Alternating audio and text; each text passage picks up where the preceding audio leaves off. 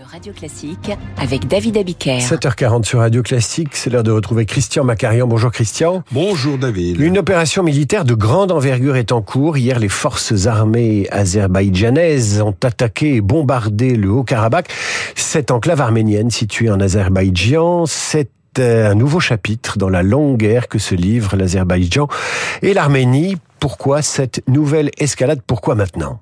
Les frontières entre l'Arménie et l'Azerbaïdjan ont été dessinées par la main diabolique de Staline au début des années 1920 afin que les deux peuples s'affrontent et que Moscou y conserve un rôle d'arbitre.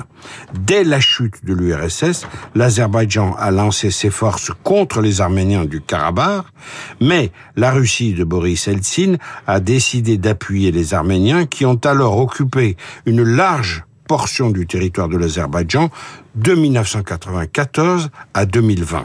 Et en septembre 2020, Bakou, militairement appuyé par la Turquie, avait pris sa revanche. Oui, cette fois en 2020, la Russie de Poutine a viré de bord et a lâché les Arméniens du Karabakh qui ont du coup perdu 75% de la surface qu'ils occupaient. Ils n'ont gardé qu'un petit territoire autour de la capitale de l'enclave qui s'appelle Stepanakert.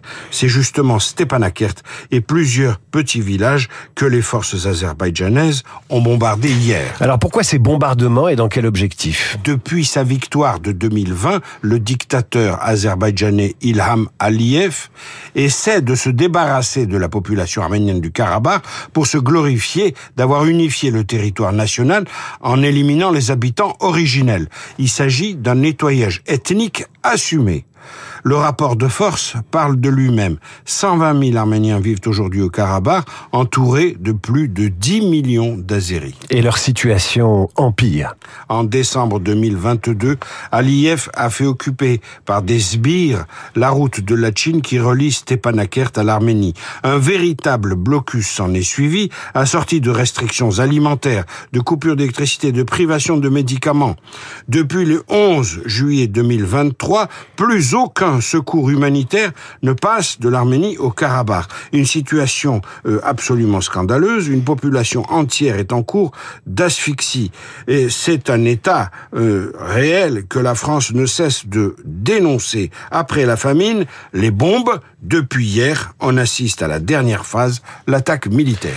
Alors à quoi joue la, la Russie dans le Sud-Caucase? Poutine a besoin d'Aliyev. Pour contourner les sanctions occidentales, une partie du pétrole russe est acheminé vers l'Azerbaïdjan, d'où il est exporté en changeant d'étiquette.